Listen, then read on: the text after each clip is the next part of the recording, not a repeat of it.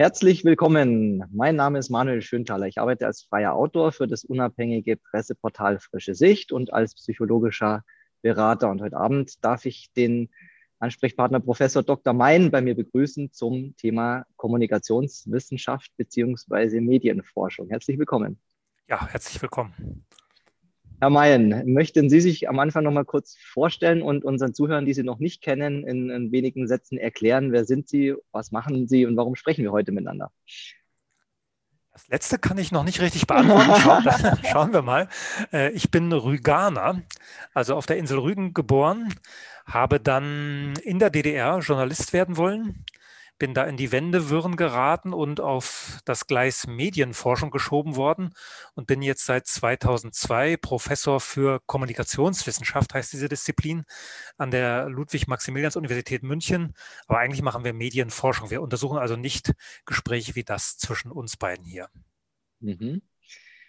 Mm, wie ist äh, bei Ihnen der Zusammenhang mit der aktuellen äh, Situation der Medien in unserer äh, Corona-Politik zu sehen? Wie, wo gab es da bei Ihnen Berührungspunkte? Ich habe Sie da als Ansprechpartner entdeckt, der sich da sehr kritisch auch mit dem Thema auseinandersetzt. Ich betreibe einen Blog, der heißt Medienrealität, in dem ich sehr früh, also jetzt vor einem Jahr, ein bisschen vor einem Jahr, angefangen habe, das zu analysieren, was man in der Medienwelt beobachten konnte. Habe da drei, vier Artikel geschrieben. Eines meiner Forschungsgebiete ist auch Wissenschaftssoziologie im weitesten Sinne. Ich frage also nach den Bedingungen, unter denen wir Wissen produzieren. Deswegen hat mich sehr früh eigentlich irritiert, äh, welche Wissenschaftsgläubigkeit plötzlich in den Leitmedien da war, dass äh, Menschen, die weiße Kittel anhaben und Professoren oder Doktortitel mit sich umherführen, da wie Götter behandelt wurden. Also einer meiner Blogbeiträge hieß zum Beispiel Kniefall vor der Wissenschaft. Äh, ich konnte mir damals nicht vorstellen, dass wir Verfahren der parlamentarischen Demokratie durch Daten, die auf sehr merkwürdige Weise erhoben werden, ersetzen. Wir erleben das ja heute gerade wieder, wo wir das Gespräch führen, ist wieder diese Runde da in Berlin, die an irgendwelchen Inzidenzwerten äh, festmacht, was wir bis Ostern und danach tun dürfen. Und ich habe da also sehr früh in diesem Blog versucht zu schreiben, dass äh, alle Daten menschengemacht sind, dass man das immer auch anders machen könnte, dass man ganz einfach ganz andere Sachen messen könnte, als da jetzt im Moment gemessen werden. Habe dann mit diesem Blog Schwierigkeiten bekommen, bin also ähm, ins Kreuzfeuer der Süddeutschen Zeitung geraten, auch von Leuten auf Twitter. Habe dann den Blog eine Weile zugemacht über den Sommer, auch weil es äh, von meinen Kolleginnen und Kollegen hier an der Universität äh, den entsprechenden Wunsch gab und habe im Herbst dann nochmal ein paar Interviews gemacht äh, für eine Kirchenzeitung in Mecklenburg-Vorpommern, äh, für die Bayerische Staatszeitung, von der ich vorher gar nicht wusste, dass es sie gibt. Also tatsächlich ein Staatsunternehmen. Ähm, und habe, äh, was vielleicht auch interessant ist, ich habe im Oktober kurz vor dem Lockdown, vor dem zweiten, glaube ich, zwei Tage davor, einen Vortrag an einer Volkshochschule in Oberbayern gehalten, wo es eine Stadtratssitzung gab am Tag davor, wo eine Stunde diskutiert wurde, ob es diesen Vortrag geben darf. Das ist dann 13 zu 11 ausgegangen äh, und ich habe dann da vor einem vollen Saal, so voll wie es ging, der größte Saal in diesem Ort, fast, glaube ich, so 300 Leute, wir durften mit 50 da sitzen, habe also vor einem vollen Saal über das Versagen des Journalismus in der Corona-Zeit gesprochen. Mhm. Sehr, sehr spannend. Was macht das mit Ihnen vor Ihrem Anspruch an eine freie Berichterstattung oder einen freien Journalismus, wenn Sie einen Blog, mit dem Sie sich, äh, in dem Sie sich mit Dingen beschäftigen, die Sie gerade aus einer Forschungsperspektive oder aus einer wissenschaftlichen Perspektive bewegt, den einstellen müssen aufgrund von Druck von außen? Ja, ist schon interessant. Man, normalerweise äh, ist, ja, ist man als Wissenschaftler Beobachter äh, und versucht den Dingen auf den Grund zu gehen, die sich in der Gesellschaft ereignen. Man kann dann darüber lesen, dass sowas passiert. Und es gibt ja so Berichte über Cancel Culture ähm, und Gefährdungen für die Wissenschaftsfreiheit, weil man plötzlich selbst in der Mitte solcher kleinen Kämpfe, das sind dann kleine lokale Kämpfe, das war jetzt auch kein Seite 3 Artikel in der Süddeutschen Zeitung, sondern was im Lokalteil diese Volkshochschule ist halt eher auf dem Lande angesiedelt. Das sind also kleine lokale Kämpfe, aber trotzdem äh, erwischt das einen nochmal mit einer anderen Wucht, wenn man selber Teil dieser Dinge wird. Und ich glaube, man versteht ähm, Mechanismen öffentlicher Kommunikation besser, wenn man mittendrin steht.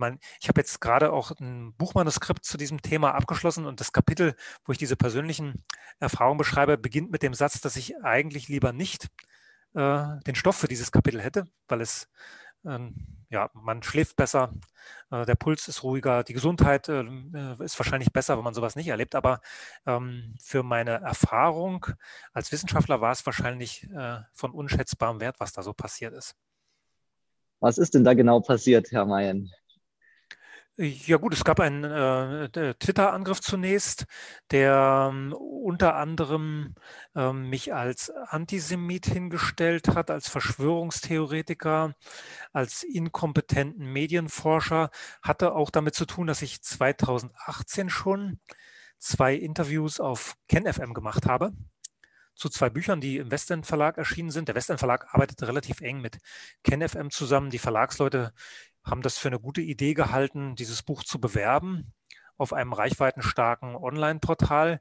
Ich selbst hatte vorher keine Erfahrung, was KenFM genau ist, habe immer wieder davon gehört. Auch in der Wissenschaftscommunity wurde darüber gesprochen, war dann eigentlich ganz froh, dass ich das mal selbst erleben konnte, was da passiert. Dieser, diese Auftritte wurden auf Twitter skandalisiert. Äh, es wurden hm, ja, Stellungnahmen gefordert von einem Forschungsverbund, den ich leite. Der Forschungsverbund geleitet habe, muss ich sagen. Der Forschungsverbund äh, heißt Zukunft der Demokratie. Ähm, es gab dann nach diesen Twitter-Attacken und den Presseberichten Rücktrittsforderungen äh, aus dem Mittelbau, also von den Doktorandinnen und Doktoranden in diesem Forschungsverbund. Ich habe dann das Amt des Sprechers da niedergelegt. Ähm, ja, es wurden also Stellungnahmen verlangt. Es gab dann eine Distanzierung des Instituts von mir, die dann wieder zurückgenommen wurde. Aber das war dann auch der Stoff, aus dem so ein ähm, Zeitungstext erwächst. Ich weiß aus meiner Forschung, dass die Medienlogik, also die Art und Weise, wie äh, Leitmedien Realität konstruieren, auf Konflikte aus ist, vor allen Dingen auf Konflikte im Elitebereich. Und wenn sich Professoren streiten an einer Universität, zumal an einer wie dieser hier, dieser Ludwig-Maximilians-Universität, dann ist das immer Stoff für einen Zeitungsartikel. Da sind Emotionen drin, da ist äh, ja, Streit da, dabei, also alles, was man als Journalist äh, so ohnehin sucht. Mhm. Wie ist da Ihre Feststellung, weil Sie das gerade sagen, wonach der Journalismus sucht? Also was, äh, auf was kommt es denn heute an in den, in den großen Medien? Ja, man muss äh, vielleicht zwei Dinge unterscheiden. Nicht? Man muss die Norm unterscheiden, das, was wir als Gesellschaft, vielleicht als Gesellschaft, die sich Demokratie nennt, äh, gerne hätten und das, was wir haben, was wir also bekommen vom Journalismus. Was wir gerne hätten, die Norm, die kann man relativ leicht beschreiben. Ich nenne das in meinen Publikationen Auftrag Öffentlichkeit oder Pluralismusmodell. Es geht davon aus, dass wir in einer Gesellschaft wie dieser hochkomplex, 80 Millionen Menschen in Deutschland, wenn man Europa denkt, noch viel, viel mehr, dass wir in einer solchen Gesellschaft sehr viele unterschiedliche Interessen haben, die wir nie äh, zusammenbringen können, in dem Sinne, dass alle einander akzeptieren, dass alle auf Dinge verzichten, sich zurücknehmen und wir zu irgendeiner Art Konsens kommen. Wenn wir überhaupt einen Ausgleich herstellen wollen zwischen diesen Interessen, dann brauchen wir Öffentlichkeit für all diese Interessen. Das ist der Auftrag Öffentlichkeit. Diese Interessen und Meinungen und Standpunkte müssen in der größtmöglichen Öffentlichkeit auf der Bühne der Leitmedien die Möglichkeit haben, artikuliert zu werden, damit wir beide uns und alle anderen auch sich eine Meinung bilden können, äh, damit wir alle Ideen auf dem Tisch haben, die wir brauchen für so eine hochkomplexe Gesellschaft. Ähm, das wäre das, was die Norm ist, äh, an der ich auch den Journalismus messe. Was wir bekommen im Moment ist ein Journalismus im Würgegriff von Kommerz, Politik und Moral. Ich hätte äh, in diesem Buch, was ich bei KenFM präsentiert habe, das hat der Verlag äh, Breaking News genannt hat, gegen meinen Willen. Äh, in diesem, in diesem Buch äh, habe ich noch eher diesen Kommerzteil stark gemacht. Ich habe da von einem Imperativ der Aufmerksamkeit gesprochen, also Konflikte wie die hier an der Universität werden dann halt eine Meldung, wenn Hansi Flick, Trainer vom FC Bayern München, einen halben kritischen Satz zu Karl Lauterbach sagt, dann ist das tagelang Medienthema. Hansi Flick muss dann irgendwie einen Termin mit Karl Lauterbach machen, wo Missverständnisse ausgeräumt werden und solche Dinge. Also das ist dieser Imperativ der Aufmerksamkeit, der über Konflikt bedient wird, über Skandale, über Superlative, über Dinge, die wir so noch nicht hatten. Das äh, war dann auch Thema in, in, in diesen Corona-Artikeln, die ich in meinem Blog hatte, dass diese Pandemie eigentlich perfekt zu einer kommerziellen Medienlogik gepasst hat, weil wir permanent neue Dinge hatten, die es so noch nicht gab. Wir zählen ja immer noch jeden Tag positive Corona-Tests, machen die dann irgendwie zu Neuinfizierten oder Kranken oder Corona-Fällen, damit es noch ein bisschen dramatischer wird. Ähm, aber diese äh, Pandemie hat jeden Tag neuen Stoff geliefert. Ich weiß, irgendwann war Tom Hanks im Krankenhaus, dann wurde er wieder entlassen. Selbst Till Lindemann sollte, kurzzeitig ging das Gerücht, Till Lindemann Frontmann von Rammstein, falls es jetzt nicht alle wissen. Till Lindemann soll in Russland nach so einem Konzert möglicherweise infiziert sein. Er ist dann rausgekommen hinterher und hat gesagt, das Virus, das mich umbringt, muss erst noch erfunden werden. Das, da, da habe ich ihn ja wieder geliebt. Aber es war jeden Tag, es war jeden Tag äh, Stoff, Stoff da, äh, die, die diese, der diese kommerzielle Medienlogik äh, bedient hat. Und wir, mein, wir, wir sehen mittlerweile ähm, vielleicht noch viel stärker, als ich das vor einem Jahr gesehen habe, dass die Politik äh, den Journalismus regiert. Ich habe neulich einen schönen, oder nicht schön, aber einen bezeichnenden äh, Artikel im Tagesspiegel gefunden, einem der Leitmedien in Deutschland.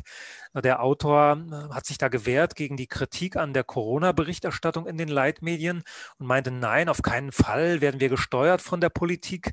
Gibt da keinen, der anruft. Das ist Ausdruck einer Wertegemeinschaft.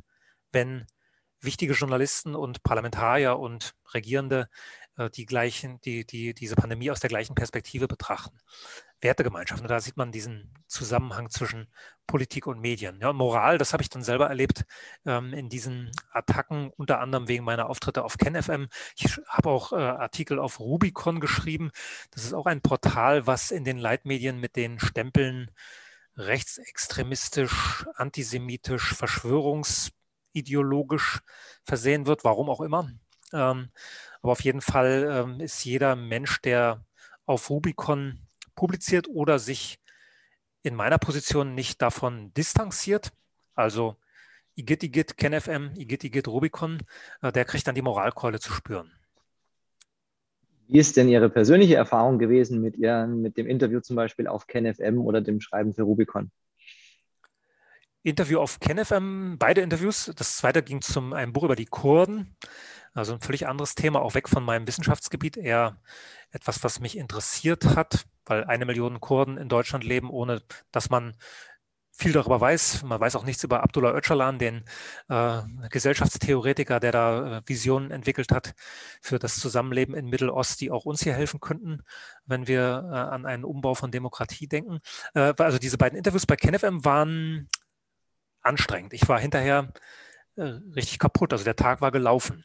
Das ist ein Interviewer, der sehr gut vorbereitet ist, äh, der ähm, permanent nachhakt, einem keinen keinen Schwachpunkt erlaubt, auch keine, äh, keine ungenaue Formulierung erlaubt, weil er dort einhakt, weitermacht, vielleicht auch eine eigene Geschichte erzählen will mit dem Interview, die er dann auch gegen den Interviewpartner durchbringen will.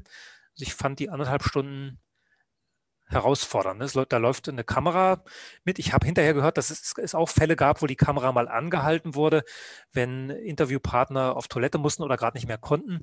Dass also nicht immer alles am Stück gesendet wird, was dann auch, was vorher gedreht wurde. Aber ich, das war mir vorher nicht klar. Also ich war davon ausgegangen, ich muss jetzt 90 Minuten funktionieren und fand das schon äh, interessant. Mein, äh, jemand wie ich werde jetzt, wird jetzt nicht eingeladen zum öffentlich-rechtlichen Rundfunk, um das da mal auszuprobieren auf der noch größeren Bühne. Insofern ist das ja schon interessant. Ne? Diese eine Bühne äh, ist mir äh, verbaut. Also Anne Will oder Maybrit Illner laden mich nicht ein. Geht man dann auf die andere Bühne, kriegt man dafür Dresche, dass man auf der anderen Bühne war und kann mhm. erst recht nicht mehr auf die große Bühne zurück. Mhm. Wie ist denn das? Wer wird auf die große Bühne überhaupt eingeladen? Also das hatten Sie ja auch in dem Artikel, den Sie mir zur Vorbereitung geschickt hatten, ja auch erwähnt. Also wer bestimmt, was auf dieser großen Bühne läuft? Das sind zwei verschiedene Fragen. Also für die äh, erste Frage, wer wird eingeladen, haben wir in der Kommunikationswissenschaft ein schönes Konzept, das heißt opportune Zeugen. Mhm. Ähm, das ist nicht für Fernsehen gemacht worden, sondern für Printmedien. Studien zeigen, dass die Tendenz in den Leitartikeln bestimmt, wer in den Interviews und Berichten zu Wort kommen darf. Das sind opportune Zeugen, also Zeugen, die die Linie der Redaktion bestätigen. Mhm. Äh, wer darüber bestimmt, ist nochmal schwieriger, weil dann geht es um die Frage, wer generell in den Redaktionen bestimmt. Das ist also eine komplexere Frage, die man schwer in einem Satz beantworten kann. Mein öffentlich-rechtlicher Rundfunk ähm, ist in Deutschland stark von der Politik abhängig. Die Gebühren oder die Rundfunkbeiträge heißt das mittlerweile, die Rundfunkbeiträge werden von der Politik bestimmt, haben wir gerade erlebt, als der Landtag von Sachsen-Anhalt sich geweigert hat, äh, einer Beitragserhöhung zuzustimmen und das mit inhaltlicher Kritik verknüpft hat. Die Botschaft ist also, wenn ihr nicht so arbeitet, wie uns das gefällt, dann kürzen wir euch mal den Etat. Dann wissen wir, dass in den Aufsichtsgremien Politik äh, dominiert. Man ist mittlerweile begrenzt. Die Zahl der Vertreter von Regierungen und Parteien ist begrenzt. Äh, trotzdem, ich habe mir eine so eine Rundfunkratssitzung beim MDR angeguckt, 2019 im Herbst. Das war die erste, die öffentlich war. Da durfte man als Beitragszahler in so eine Nische, in so einem großen Saal. Das war ein riesengroßer, toller Saal. Und 20 Plätze waren in so einer Art Veranda aufgebaut für das Publikum. Ähm, da saß man da und konnte dann beobachten, was da passiert, durfte nichts sagen. Ähm, und du musste bei den entscheidenden Fragen Personal und Etat auch raus. An dem Tag wurde gerade äh, das Budget für Florian Silbereisen verhandelt. Äh, ein großes Budget, ähm, wo man schon fragen kann, öffentlich-rechtlicher Auftrag. Volksmusik, klar, MDR, muss ich nicht weiter kommentieren. Da mussten wir auf jeden Fall raus. und man sieht dann, wer da sitzt in diesem Rundfunkrat, das sind Funktionäre. Bauernverband und so weiter, mhm. äh, die letztlich ähm, den Journalismus beaufsichtigen, der eigentlich ja die Politik kontrollieren, kritisieren müsste. Da sieht man, dass die Konstruktion des öffentlich-rechtlichen Rundfunks nicht so optimal ist. Wir als Beitragszahler haben da keine Stimme. Man könnte sich da andere Organisationsformen vorstellen, äh, wo zum Beispiel ausgeloste Publikumsvertreter in so einem Rundfunkrat sitzen. Man weiß, wie mit Programmbeschwerden umgegangen wird, werden in aller Regel abgeschmettert. Ähm, Arbeitsverträge im öffentlichen rechtlichen Rundfunk sind in aller Regel sogenannte festfreie Verträge. Man steht also im Monatsplan drin, bekommt auch Aufträge von der Redaktion, arbeitet oft auch in einer privaten Produktionsfirma, die Aufträge bekommt und muss darauf hoffen, dass man im nächsten Dienstplan wieder auftaucht und den nächsten Auftrag bekommt um in der Redaktion auf der festen Stellen aufzusteigen, kann man nur vermuten, ist Wohlverhalten gegenüber der Politik nicht schädlich. Mhm. Wenn ich mir jetzt anschaue, die neue Programmdirektorin für das erste ist Christine Strobel. Das ist die Tochter von Wolfgang Schäuble.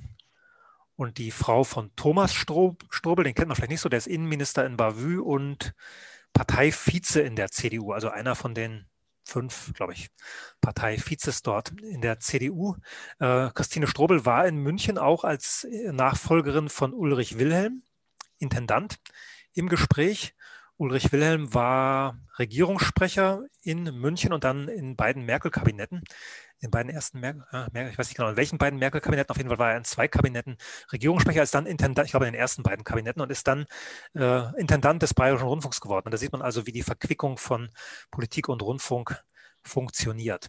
Also es muss gar nicht so sein, dass da äh, permanent angerufen wird aus der Staatskanzlei, äh, wer da jetzt eingeladen wird. Die Redaktionen wissen, äh, wen sie einladen, um keine Probleme zu generieren. Was, was auch interessant ist, äh, es gibt äh, ressourcenstarke Akteure, die äh, unliebsame Berichterstattung mit Leserbriefen bekämpfen. Also wenn ich mir diese Konstruktion festfreier Redakteur vorstelle, ich mache so einen Film, sagen wir über irgendwelche Dinge, die bei der katholischen Kirche schiefgelaufen sind. Ist gerade ein wohlfeiles Beispiel, ich weiß, aber nehmen wir so ein Beispiel. So, dann kriege ich äh, ähm, vom Bischof und von sonst wem Briefe die muss ich als Redakteur beantworten. Das macht nicht mein Intendant und auch nicht mein Abteilungsleiter. Das wird aber nicht bezahlt. Das ist nicht drin in meinem festfreien Arbeitsverhältnis. Und wenn ich dann permanent diese Art von Druck bekomme, dann überlege ich mir, dass ich beim nächsten Mal vielleicht doch was über den Kinderspielplatz in meinem Viertel mache ähm, oder über Nahrungsergänzungsmittel irgendwie, also über Dinge, die vielleicht nicht, nicht ganz so ähm, stressig sind. Also es gibt da Mittel und Wege sozusagen, um eine gewisse äh, Einflussnahme sozusagen auszuüben. Ja, also ich, in meiner Forschung nenne ich diese Mittel und Wege Medialisierung. Das ist, klingt zunächst auch wie ein harmloses Wort, äh, meint, ähm, dass wir, meint alles, was getan wird, damit Personen oder Ideen oder Organisationen in der Öffentlichkeit gut dastehen.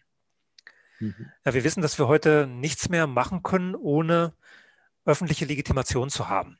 Wenn wir so einen Bahnhof wie Stuttgart 21 bauen wollen und es gibt Proteste in der Stadt jeden Montag und es gibt Großdemos und so weiter, dann treibt das die Kosten nach oben, senkt die Legitimation. Das gilt für den kleinen Radweg nebenan ganz genauso. Das gilt für jede Karriere. Das gilt letztlich mittlerweile auch für fast jedes große Wissenschaftsprojekt. Ja, in den meisten Budgets, die ich beantrage für sogenannte Drittmittelprojekte, also Förderung von außen, ist auch ein Paket Außendarstellung, Öffentlichkeitsdarstellung da, also Werbung, wenn man so will. Ähm, mittlerweile werden solche Projekte oft für vier Jahre gefördert und nicht mehr für drei Jahre, damit man ein Jahr PR machen kann. und man kann sich vorstellen, dass Geldgeber genau überlegen, welche Themen in der Öffentlichkeit gehen und welche nicht und eher solche Themen fördern, die in der Öffentlichkeit positiv rüberkommen. Also Medialisierung heißt, ich tue alles, um Ideen, Personen, Organisationen positiv darzustellen und investiere dafür auch. Das Bundespresseamt hat 450 Leute in Lohn und Brot. Ich kenne jetzt die Gehaltstabellen nicht, aber ich vermute, die werden jetzt eher nicht äh, unter meinem Tarif bezahlt. Das sind also 450 hochbezahlte Leute, die nichts weiter zu tun haben, als die Bundesregierung in ein gutes Licht zu rücken. Und da sind jetzt noch gar nicht äh, die Stäbe der Parteien mit dabei, die Stäbe der einzelnen Ministerien mit dabei. Ich, es gibt ein, ein, ein super Beispiel für Medialisierung. Markus Söder, in jeder Hinsicht ist der ein super Beispiel, weil der in seiner Jugend Volontär und dann auch Kurzredakteur beim Bayerischen Fernsehen war. Der kennt also diese Medienlogik, die Art und Weise, wie Medien Realität konstruieren, hat sich, als er hier noch in Bayern Finanzminister war, einen teuren Starjournalisten gekauft, der die Beziehung nach Berlin äh, organisieren musste, Michael Backhaus, der ist in einer, in einer Gehaltsstufe weit über mir bezahlt worden. Ähm, und jetzt in dieser Corona-Zeit gab es so einen virtuellen CSU-Parteitag, auf dem Söder im Herbst über die ökonomischen Folgen der Corona Maßnahmen wahrscheinlich nicht, Krise sprechen sollte. Und er hatte dort äh, so eine Tasse, weiß nicht, ob Sie es mitbekommen haben, er hatte so eine Tasse, äh, auf der stand Winter is coming. Und mhm. diese Tasse, diese Tasse hat sich im Laufe dieser Rede verfärbt und plötzlich stand da Winter ist hier. So, und die Bildzeitung hat dann für alle nicht Game of Thrones Fans aufgelöst, was, ich, was es mit dieser Tasse ähm, äh, Winter is Coming auf sich hat. Ich weiß nicht, ob Sie diese Serie kennen. Ich kenne die Serie, aber ich kann mit dem äh, Beispiel jetzt die Szene, das kann es nicht zuordnen. Also Winter is Coming ist sozusagen die Bedrohung, die von jenseits der großen Mauer kommt. Ah. Es, gibt, es gibt auch da diesen Nordstaat, in dem die Familie Stark herrscht. Und davon, da droht immer dieser, diese, drohen diese komischen Untoten, die Armee der Untoten, die da erwacht, äh, die Mauer mhm. stürmen mhm. wird und dieses Reich da überfluten wird. Das, dafür steht in der Serie die, die Metapher Winter is coming. Mhm. Und der Söder steht also mit dieser Tasse da, Winter is coming, in einer Situation, die er als Pandemie definiert oder die WHO als Pandemie definiert und macht daraus dann Winter ist hier, kurz vor dem zweiten Lockdown. Und die Bildzeitung mhm. hat nicht mehr über Söders Inhalte geredet, sondern über diese Tasse, die dann auch ausverkauft war in den Online-Shops. Mhm. Also der hat es geschafft, über diese Tasse vom Thema abzulenken und eine Botschaft zu platzieren, nämlich eine Naturgewalt ungeahnten Ausmaßes, äh, die ja die Serienfans aus dieser äh, Kult, äh, aus diesem Kultfilm kennen, äh, kommt auf uns zu und wir können eigentlich äh, gar nicht mehr viel machen, außer auf Markus Söder vertrauen. Das mhm. ist Medialisierung, also die, äh, die Einflussnahme von ressourcenstarken Akteuren von außen. Das muss, das muss man sich einfallen lassen. Darauf kommt Markus Söder nicht auf dem Weg mhm. zwischen zwei Terminen. Da hat er Leute, die ihm diese Story schreiben, ihm die Tasse dahinsetzen ähm, und dafür sorgen, dass die Bildzeitung diese Tasse bemerkt. Also eine bewusste Inszenierung letztlich, um dann wieder irgendwo auch äh, eine, äh, wie soll man sagen, zahlungskräftige Schlagzeile dann in den Medien platzieren zu können. Na, nicht nur zahlungskräftige Nach äh, Schlagzeile. Schlagzeile könnte ja auch negativ sein. Es muss ein positives Bild rüberkommen. Vielleicht mhm. noch ein einfacheres Beispiel ist ja dieses Treffen, was wir hatten an diesem schönen bayerischen Königsschloss zwischen Angela Merkel und Söder im Sommer.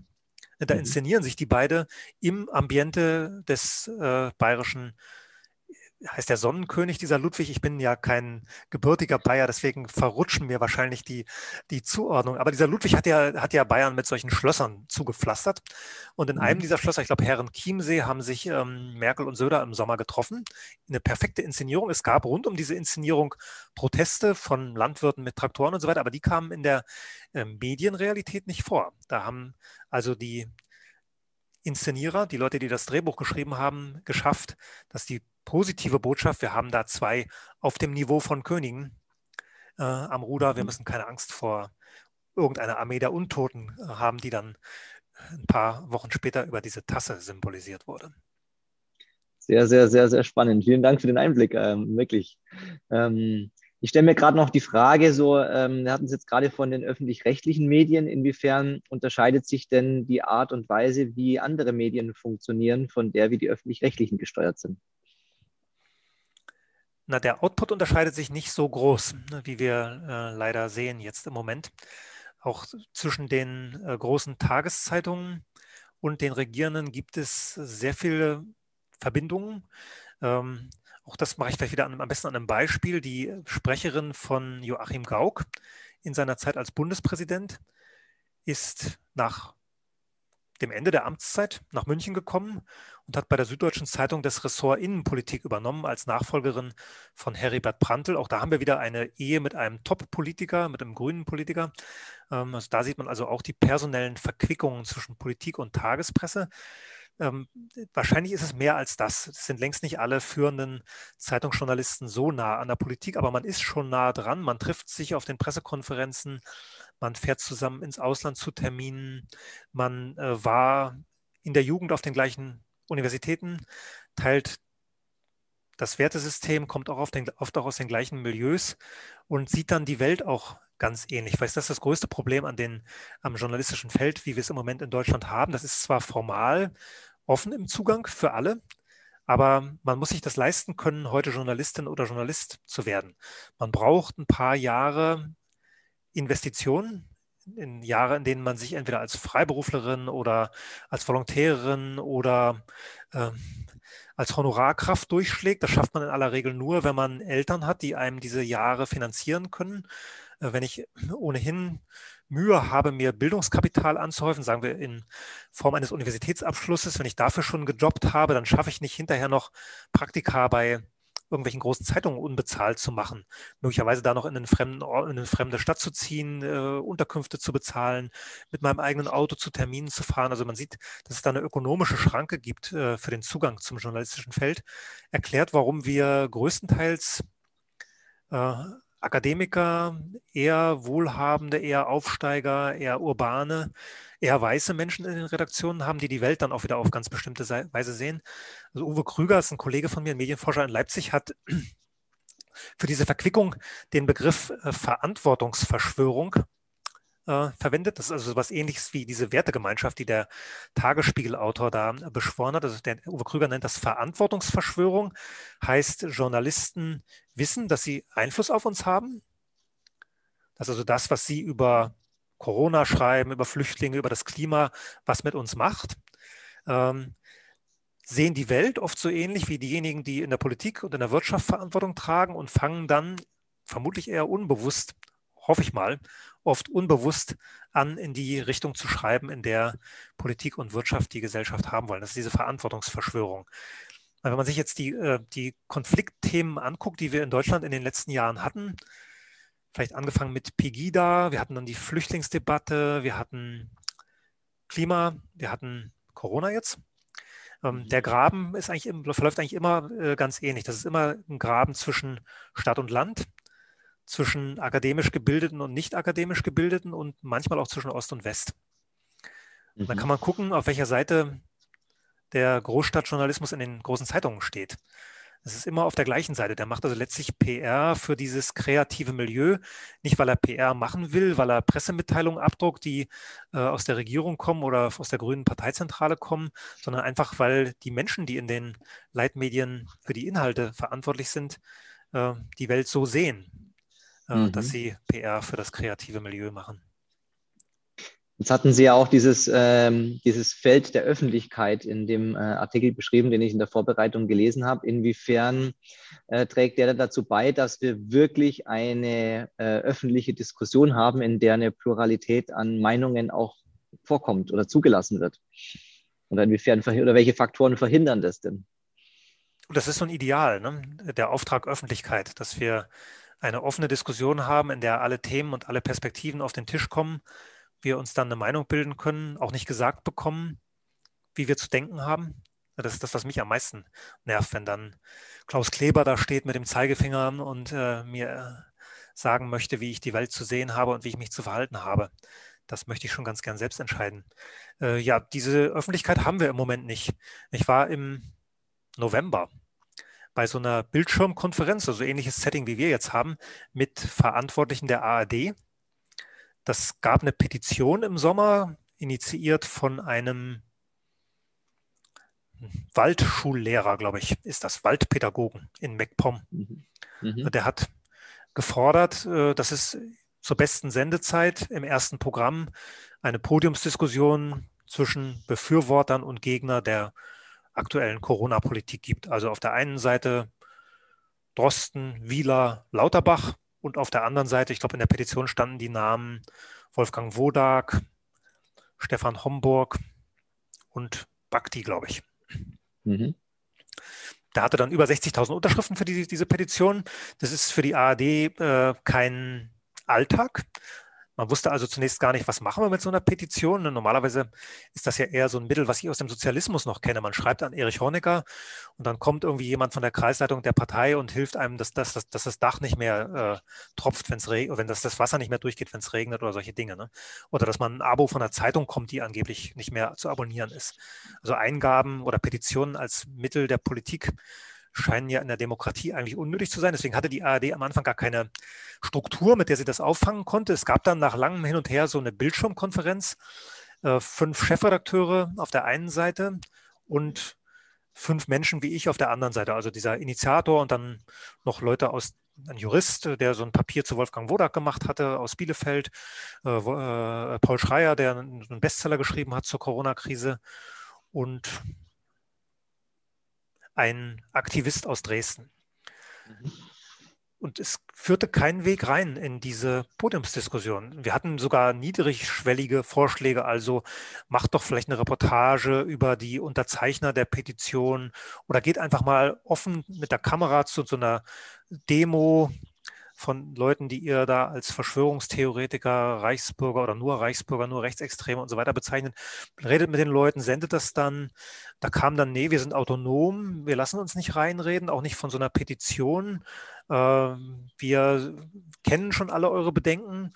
Wir wollen auch die Wahrheit senden. Was ich aus dieser, aus dieser Diskussion gelernt habe, ist, dass der Wahrheitsbegriff ein Problem ist. Mhm. Äh, Wahrheit scheint für zumindest für diese Chefredakteure, die wir da auf dem Bildschirm hatten, scheint äh, das zu sein, was sie selbst für gut und für richtig halten. Das wird dann die Wahrheit, die gesendet wird. Mir schien auch das Menschenbild ein Problem zu sein. Also was, was hält man dort vom Publikum? Von uns beiden zum Beispiel? Mhm. Gut, äh, wir, wir fünf auf dem Bildschirm, da wurde gesagt, naja, ihr habt euch ja mit, damit beschäftigt, ihr seid ja Multiplikatoren, ihr könntet euch vielleicht selbst eine Meinung bilden, aber das Volk. Ne, dem können wir doch nicht zumuten, diese ganze Komplexität, sich da selbst durchfinden zu müssen.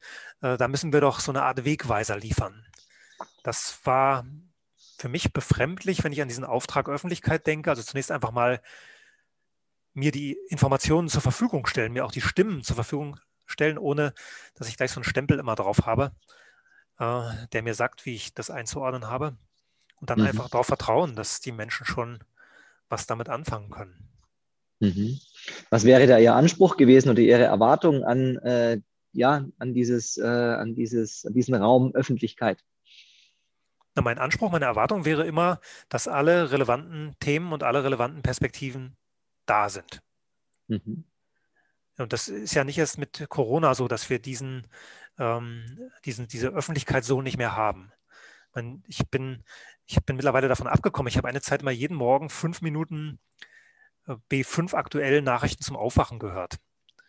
Und das ging schon los mit diesen Pegida-Demonstrationen, wo eigentlich permanent Hass ausgekippt wurde ähm, auf diese Menschen, die da in Dresden auf die Straße gegangen sind. Muss man das nicht gut finden, was da artikuliert worden ist? Aber ich als, auch als Sozialwissenschaftler gehe ich natürlich so ran und sage, da muss es irgendeine Ursache geben. Es muss irgendwie ein Problem geben, auf das diese Demonstrationen eine Reaktion sind. Und wenn da ähm, Transparente getragen werden mit der Aufschrift Lügenpresse, dann muss ich diese Demonstranten nicht verdammen, sondern mit denen reden und versuchen, das Problem zu lösen, was die auf die Straße treibt. Also niemand geht Montagabend im Herbst und Winter freiwillig auf die Straße. Die meisten Menschen möchten da zu Hause sitzen vielleicht mit ihrer Familie zusammen sein, einen Film gucken, noch ein Glas Wein trinken und dann ins Bett gehen. Mhm. Also denke ich, dass wir schon länger Probleme haben äh, mit äh, Medien, die den Auftrag Öffentlichkeit zum Teil bewusst verweigern. Mhm. Inwiefern wäre das zuträglich einer freien Meinungsbildung, dieser öffentliche Raum? Ja, das ist, glaube ich, die Voraussetzung. Ne? Die Voraussetzung äh, wäre, dass wir uns, dass wir alle Perspektiven, alle Informationen haben. Hm, diese Voraussetzungen werden gerade wieder schlechter. Internet ist ja mit vielen Hoffnungen verbunden worden. Man, ich vermute, frische Sicht ist noch zu klein, um die Wucht äh, der Regulierer und der Diskurswächter zu spüren. Aber größere Portale haben Probleme mit Löschungen von Videos auf YouTube. YouTube ist die Plattform, auf der man sein muss, wenn man gesehen werden will. Man kann natürlich äh, so ein Video auch auf Vimeo einstellen.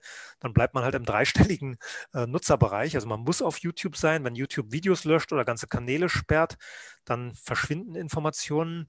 Die Landesmedienanstalten haben jetzt äh, erstmals Internetportale angeschrieben und ermahnt, auf die journalistische Sorgfalt zu achten. Da gab es anscheinend Verletzungen dieser journalistischen Sorgfaltspflicht, die auch bei mir im Fach in der Kommunikationswissenschaft gar nicht so genau definiert ist. Also ich müsste wahrscheinlich erstmal überlegen, wie man überhaupt untersuchen wollte, dass einzelne Beiträge oder ganze Angebote die journalistische Sorgfaltspflicht verletzt haben. Wenn wir jetzt hier dieses Gespräch führen, Hätten Sie mir dann in die Parade fahren müssen? Hätten Sie Gegenargumente bringen müssen? Hätten Sie äh, sich distanzieren müssen von einzelnen Sätzen? Ähm, ist dann Ihre Sorgfaltspflicht schon verletzt? Müsste man also wirklich im Detail angucken. Aber Landesmedienanstalten haben die ersten Angebote angeschrieben. Äh, Konten werden gesperrt.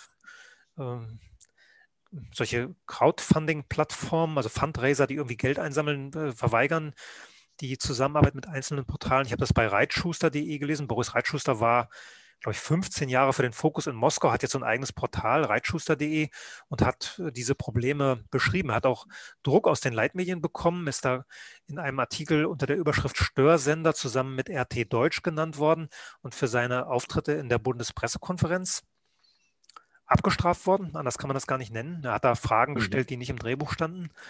Hm, also da gibt es jetzt auch schon Druck auf diesen Debattenraum, der sich im Internet jenseits der Leitmedien entwickelt hat. Ich meine, wenn die Leitmedien ihre, ihren Auftrag Öffentlichkeit erfüllen würden, dann bräuchte es so ein Portal wie Frische Sicht nicht. Dann hätten Sie und Ihre Leute, mit denen Sie da arbeiten, gar nicht das Bedürfnis gespürt, so was Eigenes zu machen, sondern hätten wahrscheinlich auch ähm, irgendwas Schönes. Wer weiß, ob es noch Schöneres gibt, als jetzt, als jetzt mit mir zu reden. Wahrscheinlich nicht, aber dann wahrscheinlich was anderes gemacht. Wahrscheinlich wäre ich dann gar nicht zum Journalismus gekommen, äh, dadurch, dass ich ja eigentlich selbst mit meinem Podcast gestartet bin und sich ja. dann darüber eben einfach auch äh, dieser Themenbereich für mich geöffnet hat. Ich habe den ja zunächst aus einem psychologischen äh, Aspekt her geöffnet, weil da eben auch bei mir Fragezeichen aus dem Bereich, wo ich herkomme, äh, aufgetreten sind und ich halt gemerkt habe, irgendwelche Sachen sind da komisch und äh, jetzt möchte ich da mal ein bisschen reingehen und so bin ich dann letztlich jetzt auch an dem Thema Medien und Kommunikation gelandet, weil ja auch da einfach einige Fragezeichen äh, auch dahinter stehen. Und da schließt sich nochmal die Frage an, auch zu dem Thema Portale. Also wir haben einerseits die Leitmedien und dann haben wir die äh, unabhängigen Presseportale, alternative Medienformate. Wie differenzieren Sie die beiden voneinander und in welchem Gewicht stehen die zueinander aus Ihrer Perspektive? Es ist ganz interessant, dass man nach so einem Begriff sucht. Mhm. Gestern schrieb mir ein Jurist aus Leipzig, äh, von modernen Medien. Mhm. Ja, Paul Schreier, den ich auch schon gerade äh, erwähnt habe, hat vorgeschlagen, das Oppositionsmedien zu nennen. Leitmedien, also die Medien, die verknüpft sind mit Staat, Regierenden über diese Mechanismen, die ich versucht habe zu skizzieren. Und Oppositionsmedien, die Medien, die das nicht sind. Reitschuster.de, wahrscheinlich auch Multipolar, das ist das Magazin, was äh, Paul Schreier macht. Ähm, also Paul Schreier hat in dem Interview gesagt, äh, dass er den Begriff Alternativ, ich habe mit ihm ein Interview geführt, er hat in dem Interview äh, gesagt, dass er den Begriff Alternativmedien ablehnt, weil Journalismus wäre für ihn Vermittlung und eine Alternative zum Vermitteln würde er nicht sehen. Also entweder man macht das gut oder schlecht, aber alternativ geht nicht. Mhm. Ich würde es ein bisschen anders sehen. Ich würde sagen, ähm, was wir hier machen, kann jeder da draußen getrost ignorieren. Man muss nicht wissen, worüber wir hier geredet haben, wenn man morgen, übermorgen rausgeht, mit seinen Kolleginnen und Kollegen spricht, ähm, sich irgendwo präsentiert und so weiter. Bei den Leitmedien kann ich das nicht. Die Leitmedien definieren eine Realität, die ich nicht ignorieren kann.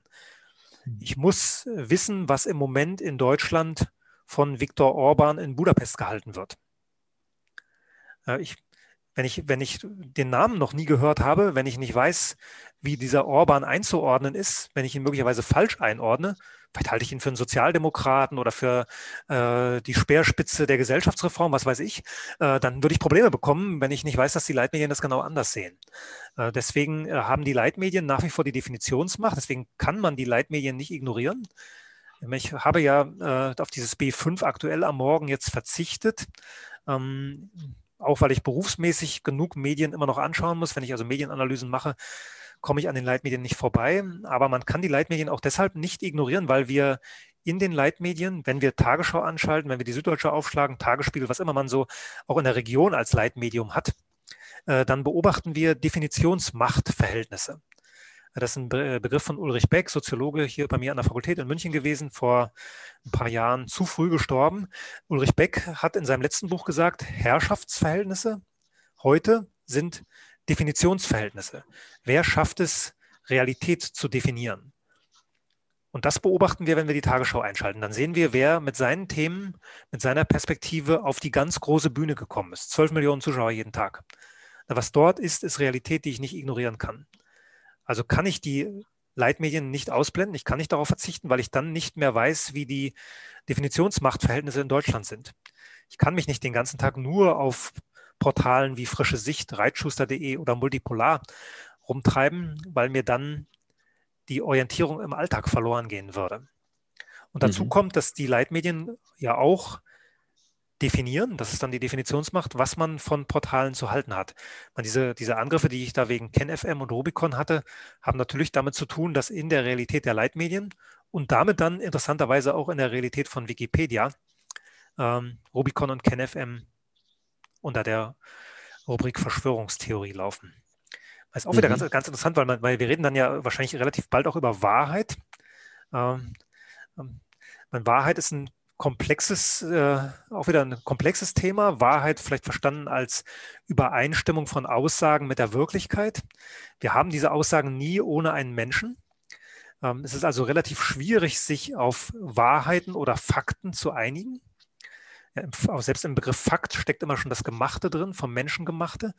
Wir haben relativ wenige Wahrheiten, die der Mensch nicht ändern kann. Das ist so eine Definition von Hannah Arendt. Wahrheit ist das, was der Mensch nicht ändern kann. Wir haben meist Aussagen, die von Menschen gemacht äh, worden sind und die sich widersprechen. Und deswegen haben komplexe Gesellschaften wie unsere äh, etwas, was Michel Foucault Wahrheitsregime nennt. Zu so einem Wahrheitsregime gehören Menschen, die dazu berufen sind, Wahrheiten zu verkünden. Und mhm. das waren lange Journalisten. Journalisten sind dazu berufen gewesen, die Wahrheit zu verkünden. Äh, es gibt in der westlichen Welt seit mindestens 20 Jahren eine heftige Journalismuskritik. Ich denke, beginnt mit 9-11 und dem Krieg im Irak. Massenvernichtungswaffen, die dann nirgendwo zu finden waren, aber einen ganz klaren Medientenor in Richtung äh, Krieg gegen den Terrorismus. Das ist dann irgendwann auch nach Deutschland übergeschwappt, diese Medienkritik. Das Wahrheitsregime des Journalismus bröckelt, aber es hat jetzt einen ähm, einen interessanten neuen Stützpfeiler bekommen, die Online-Enzyklopädie. Ich eigentlich sollte ich das gar nicht Enzyklopädie nennen, Wikipedia. Also Wikipedia als neue, neue Stütze des Wahrheitsregimes. Was dort steht, müssen wir für wahr halten, weil das bei den Suchmaschinen im Internet oben erscheint. Wenn Sie mich äh, suchen, dann finden Sie wahrscheinlich zuerst meinen Wikipedia-Eintrag. Was da steht, muss man für Wahrheit halten. Und die Leitmedien sind für Wikipedia eine legitime Quelle. Wenn Sie es also schaffen, Ihre Sicht über eine Person in eine Zeitung zu bringen, dann kann Wikipedia diese Wahrheit übernehmen. Solange Sie das nur anonym im Internet machen, schwierig. Solange Sie es auf Twitter, auf einem Account mit einem komischen Namen machen, schwierig. Wenn es in der Zeitung steht, ist es in Wikipedia, ist es Wahrheit. Mhm. Extrem spannend.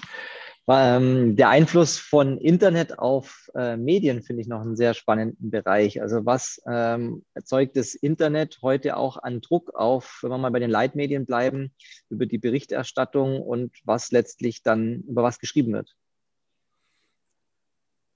Ja, äh, viele verschiedene Einflüsse. Vielleicht am wichtigsten, äh, der Journalismus hat ja lange behaupten können, dass er Wahrheit produziert in diesem Wahrheitsregime hat behaupten können, dass er objektiv ist, neutral, ausgewogen, unabhängig.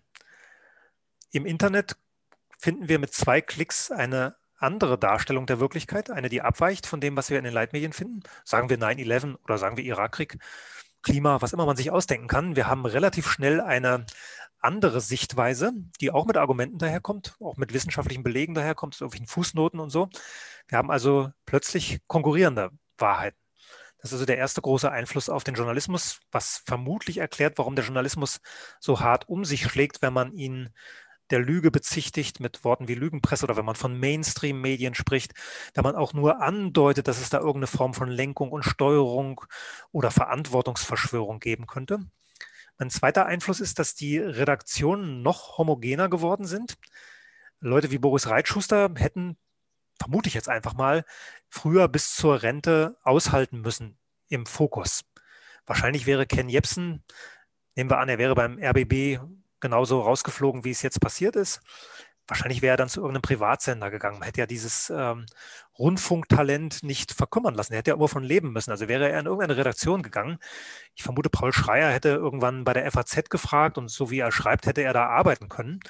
Es, man hätte also in den Redaktionen die Kämpfe austragen müssen, die jetzt externalisiert worden sind und oft gar nicht mehr stattfinden, weil die Grenzwächter des Diskurses ja nicht erlauben, dass diese Online-Plattformen, Alternativmedien, freie Medien, oppositionelle Medien, wie auch immer, und die anderen Medien zusammenkommen. Ja, oft gibt es dann Kontaktschuldvorwürfe. Ich war schon vor drei Jahren, war das war ich bei einer Tagung in, in Kassel, äh, veranstaltet von Juristen gegen den Atomkrieg, die also genau wie Sie als Psychologe eigentlich nichts zu tun haben mit äh, Medien auf den ersten Blick. Die, die, hat aber auch gestört, wie der Raum des Sagbaren immer enger wurde, Kriegsgetreibe gegen Russland, China, Iran und solche Dinge, wollten also wissen, wie der Journalismus funktioniert. Die hatten dann jede Menge Protagonisten dieser zweiten Medienwelt eingeladen, aber aus der ersten Medienwelt so gut wie keine Zusage bekommen. Meist Absagen, äh, nur einige ganz wenige Menschen, die sich getraut haben, Kontaktschuldvorwürfe. Ihr seid in einem Raum mit dem Herausgeber der Nachdenkseiten, äh, mit dem Herausgeber von Rubicon, äh, mit Maren Müller von der Ständigen Publikumskonferenz der öffentlich-rechtlichen Medien, dies auch auszuhalten. Insofern ist das Dialogangebot, was von diesen Juristen gegen Atomkrieg da gemacht wurde, nicht angenommen worden. Das ist also auch eine Folge des Internets, dass die Redaktionen homogener geworden sind und ähm, weniger internen Streit und Konflikt aushalten müssen. Mhm. In Bezug auf Schnelligkeit der Berichterstattung, Stichwort Abschreiben und Einfluss von äh, ja, bestimmten Medien, wie, wie sehen Sie das in Bezug auf die heutige Berichterstattung durch ja, den Einfluss des Internets auch? Ja, wir hatten schon immer das, was bei uns in der Literatur, in der Wissenschaftsliteratur Kollegenorientierung heißt. Mhm. Der beste Kunde des Journalisten ist der Journalist. Man kann sich das so, so, vorstellen, wenn die Medien eine Kneipe wären, dann würden da eigentlich nur Journalisten drin sitzen, die permanent gucken, was der Wirt gerade macht. Ah, und das ist durch, den, durch das Internet nochmal viel, viel schlimmer geworden oder viel, viel äh, äh, deutlicher ausgeprägt worden, weil ich heute ja in Echtzeit beobachten kann, wie die einzelnen Themen, Perspektiven, äh, Teaser, Frames funktionieren. Man kann davon ausgehen, dass eine Seite wie Focus Online Texte nach einer halben Stunde wieder runternimmt von der Seite, wenn die Klickzahl nicht stimmt. Ich kann also als Redakteur auch einer Tageszeitung durch die Beobachtung der Online-Medien feststellen, welche Themen beim Publikum gehen und welche nicht. Wie ich diese Themen drehen, anreißen, aufmachen muss, damit sie beim Publikum gehen. Ähm, ich kann auch sehen, was auf keinen Fall gehen wird. Ich bekomme, muss, muss sich so eine Arbeit eines Redakteurs vorstellen. Man sitzt da an so einem Computer und kriegt permanent Meldungen von Nachrichtenagenturen rein, kriegt vielleicht auch irgendwelche Pressemitteilungen rein und muss jetzt entscheiden, was mache ich zur Nachricht. Was mache ich morgen in meiner Zeitung? Das war meine, meine Prüfung. Ich habe Mitte der 90er bei so einem ähm, 24-7 Nachrichtenradio angefangen. Meine, äh, ich musste kein Zeugnis und nichts mitbringen. Also meine Abschlüsse waren völlig egal. Ich musste in einer halben Stunde aus so einem Berg Papier eine Nachrichtensendung machen. Was, was bringst du in die fünf Meldungen rein, die wir da zur vollen Stunde senden werden? Und ich kann heute gucken, was die anderen machen und bin immer auf der sicheren Seite. Ich schreibe also permanent von den anderen ab. Ja, diese Kollegenorientierung führt auch zu dieser Homogenisierung, die viele mit dem Begriff Mainstream zum Beispiel beklagen, dass es da also einen Gleichklang der Berichterstattung gibt, ohne dass es einen geben muss, der das Ganze steuert. Wir haben in den Redaktionen mittlerweile Tools, die ähm, den Erfolg jedes Artikels mit Hilfe von Parametern messen, die man als Publikum gar nicht für möglich hält. Also Klickzahlen, Shares und Likes und sowas, das ist einem ja noch vertraut, aber man kann natürlich auch messen, äh, nach, welcher, nach welchem Artikel ein Abo abgeschlossen wird, nach welchem Artikel eins gekündigt wird, welcher Artikel gelesen wurde, ähm, äh, und die Leute vielleicht vier Wochen abgehalten hat, wiederzukommen, nach welchem Artikel die Leute schon am nächsten Tag wiedergekommen sind. Man kann Verweildauern messen. Bei der Süddeutschen Zeitung war ich mal vor ähm, drei, vier Jahren da in der Redaktion. Die hatten auf freiwilliger Basis damals noch äh, ein Punktsystem für jeden Artikel, wo man im Maximum 1000 bekommen konnte. Klar, und dann, wenn der Erfolg sich, äh, auch der Erfolg inner, innerhalb so einer Redaktion sich an solchen Parametern misst, dann macht das was mit der Medienrealität, die wir geliefert bekommen. Äh, man sieht dort in Echtzeit in der Redaktion auch, woher die Leute kommen, ob sie von Twitter, Instagram oder sonst woher kommen, ob sie von Google kommen. Man schreibt Artikel nur für Suchmaschinen, äh, baut also die entsprechenden Schlagworte ein, damit diese Artikel möglichst weit oben erscheinen, wenn wir irgendwas äh, in die Suchmaschine eingeben. Äh, mein, das ist ja, wir kriegen immer nur so Spitzen des Eisberges mit. Wir haben mitbekommen, dass das Bundesgesundheitsministerium so eine Kooperation mit Google versucht hat, dass bei der Eingabe von irgendwelchen Gesundheits- und Krankheitsbegriffen sofort äh, die Seite des Gesundheitsministeriums äh, entsprechend erscheint. Es gibt da so ein Gesundheitsportal mittlerweile. Das ist weggeklagt worden von Burda, die ein eigenes Portal haben mit 100 Redakteuren, die also das als unlauteren Wettbewerb gesehen haben. Äh, aber wo es so einen Kläger nicht gibt, da werden wir manipuliert, ohne dass wir es dass wir es mitbekommen. Und immer sind die Leute, die äh, die meisten Ressourcen hinter sich wissen, am stärksten dabei, ihre Themen, ihre Perspektiven nach oben zu drücken. Das heißt, im Zweifelsfall ist es dann wichtiger, dass äh, letztlich dass, äh, so ein Artikel, der veröffentlicht wird, möglichst viele Klickzahlen bekommt, möglichst viele neue ähm, Abonnenten zieht oder halt für einen möglichst hohen Werbeumsatz sorgt, ist wichtiger, als dass jetzt äh, ein, ein, Thema irgendwo in die Schlagzeilen kommt, das möglicherweise von der Öffentlichkeitsrelevanz ist. Gut, Redakteure, unterschreiben? Redakteure bestreiten das. Wenn man Redakteuren mhm. diese These sagen würde, würde sie sagen, nein, Relevanz ist nach wie vor wichtig.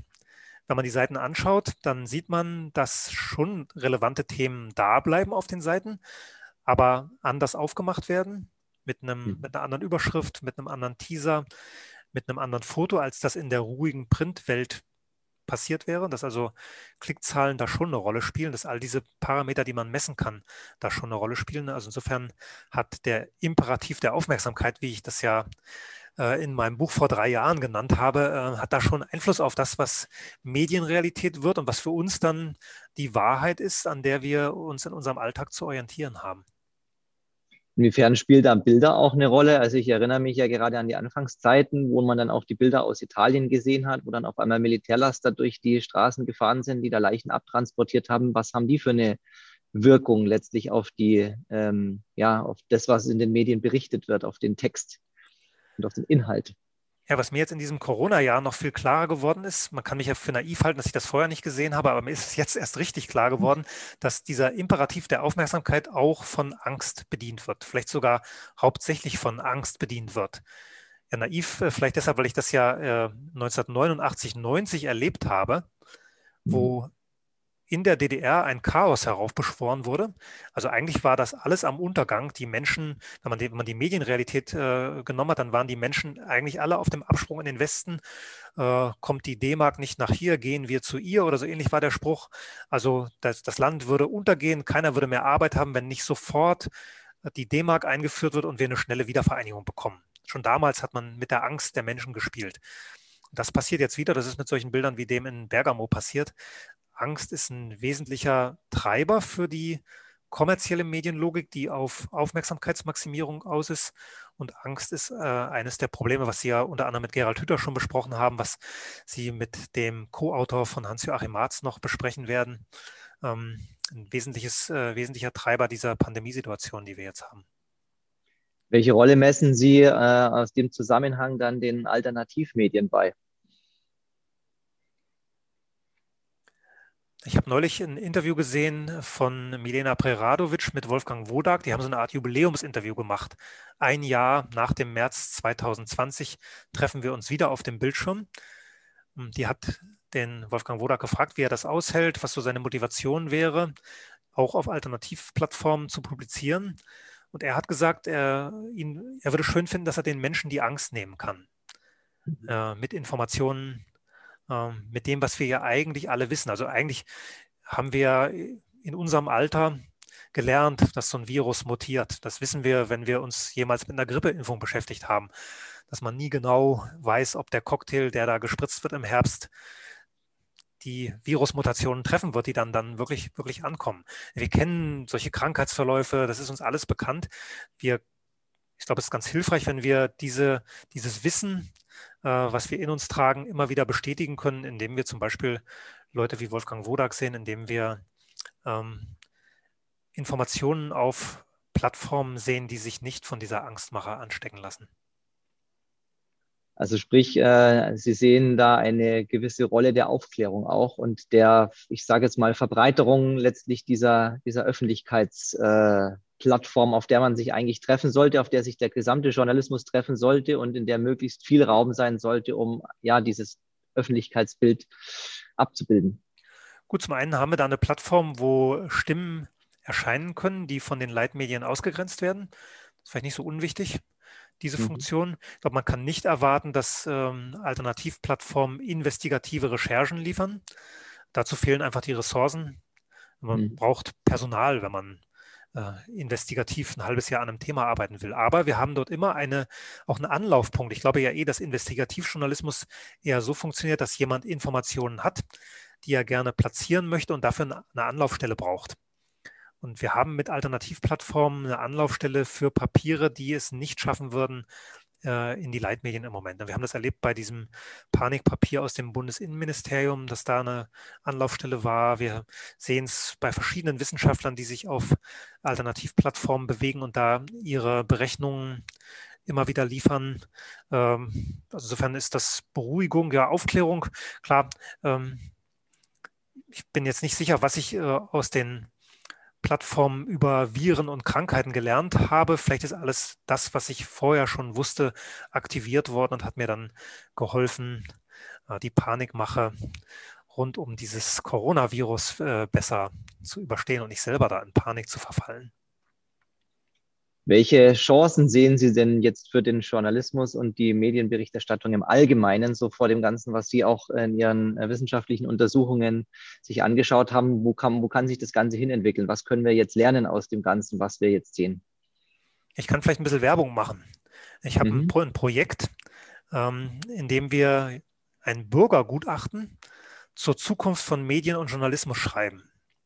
Äh, das Konzept Bürgergutachten kennt man vielleicht aus der Kommunalpolitik. Also wenn irgendwo äh, eine Umgehungsstraße gebaut werden soll oder irgendwas mit Verkehr passiert oder Kinderspielplätzen, dann lost man 100 Bürger aus, um das Wissen aus der Stadtgesellschaft oder der Kommune zu aktivieren und dann nicht an den Leuten vorbei zu planen. Das können wir nicht machen. Wir können nicht 100 Leute auslosen, aber ich fordere alle auf, die Lust haben, an diesem Bürgergutachten mitzuschreiben, sich bei mir zu melden. Das wird jetzt beginnen. Wir haben in den mhm. letzten zwei Jahren in diesem Projekt erstmal Wissen gesammelt. Wie funktionieren Medien? Welche Kritikpunkte gibt es? Welche alternativen Finanzierungsmöglichkeiten kann man sich zum Beispiel denken? Wie kann man Aufsicht anders organisieren? Also wir haben Expertenwissen angesammelt und wollen jetzt wenn man so will, das Publikum ähm, eine Vision entwickeln lassen, wie man Medien und Journalismus anders organisieren kann, als das bisher der Fall ist.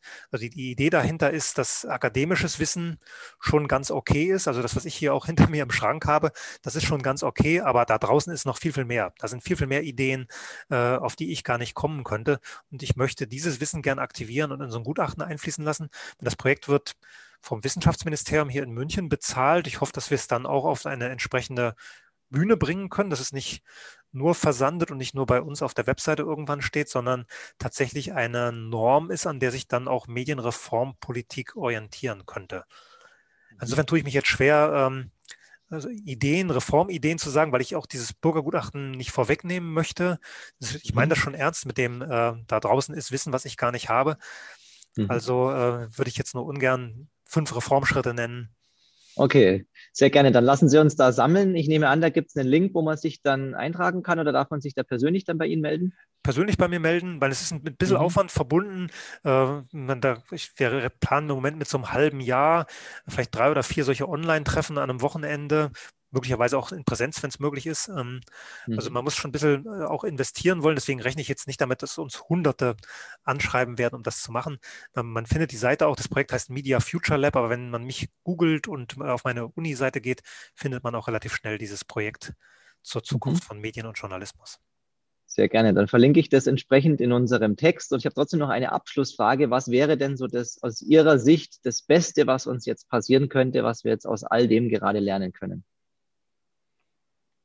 Dass wir aus meiner Perspektive als äh, Medienforscher, ich, man kann das natürlich größer drehen und in mhm. Richtung Gesellschaft denken, aber als Medienforscher, und das war unser Thema heute, würde ich sagen, das Beste, was uns passieren könnte, wäre, dass wir endlich verstehen, dass wir die Öffentlichkeit, die Leitmedien, nicht Privatinteressen überlassen dürfen, die zunächst mal Profitmaximierung im Blick haben und auch nicht politischen Interessen überlassen dürfen, die ihre Macht festigen wollen. Das klingt gut. Herr Mayen, dann bedanke ich mich an der Stelle für Ihre Zeit und äh, dieses äh, interessante Interview. Ich glaube, wir haben eine schöne Runde äh, hingekriegt. Es gibt sicherlich noch ganz viele Bereiche, wo man noch mal reingehen kann, aber vielleicht ergibt sich daraus ja noch mal ein Folgeinterview. Ich bedanke mich für Ihre Zeit, schicke Ihnen ganz liebe Grüße nach München und bedanke mich bei den Zuschauern da draußen fürs Zusehen. Danke Ihnen.